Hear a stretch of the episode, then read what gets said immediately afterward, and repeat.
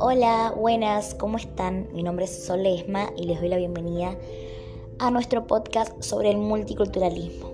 En esta ocasión vamos a hablar sobre una leyenda muy famosa de Estados Unidos, el país que elegimos representar junto a mis compañeros Fiorella Pisani, Jeremia Jailita y Naila Gaudino. La cultura popular está repleta de mitos y historias que despiertan fascinación, romance o terror, de acuerdo a los personajes que las protagonizan. Hoy queremos contarles la historia del Wendigo, quizás eh, una de las más conocidas entre las leyendas de Canadá. Este mito local nos presenta a un horrible personaje de alma oscura, en ocasiones con forma humanoide, que busca saciar su ansiedad con la carne humana. La leyenda del Wendigo no nos habla solo de una expresión de la cultura popular, sino que tiene un simbolismo mucho más potente. Este personaje reúne la representación de las bajezas morales del hombre, de sus vicios y de ese abismo al que muchas veces eh, puede caer cuando se deja llevar por sus instintos, por la avaricia, por la rabia y por el hambre.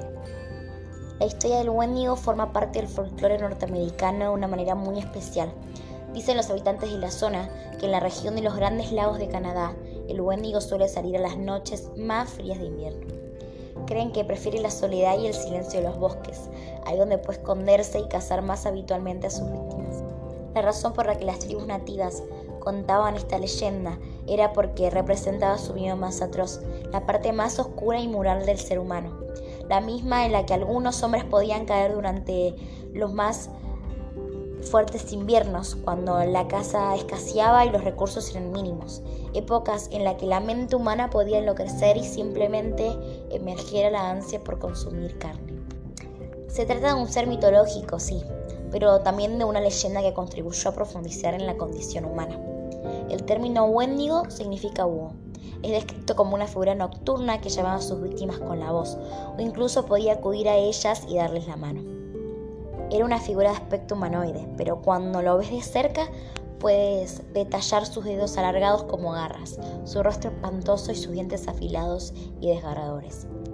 La leyenda cuenta que la espectral criatura va creciendo en una medida proporcional a la estatura de la persona la que se ha devorado.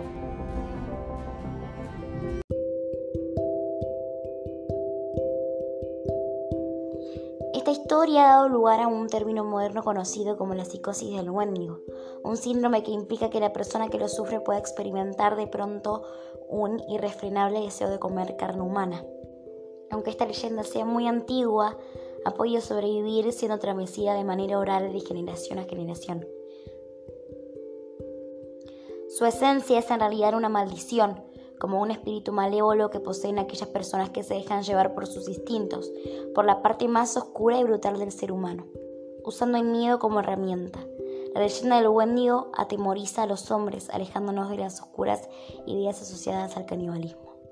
Y hasta acá llegó esta gran leyenda. Esperamos que les haya gustado mucho y gracias por escucharnos.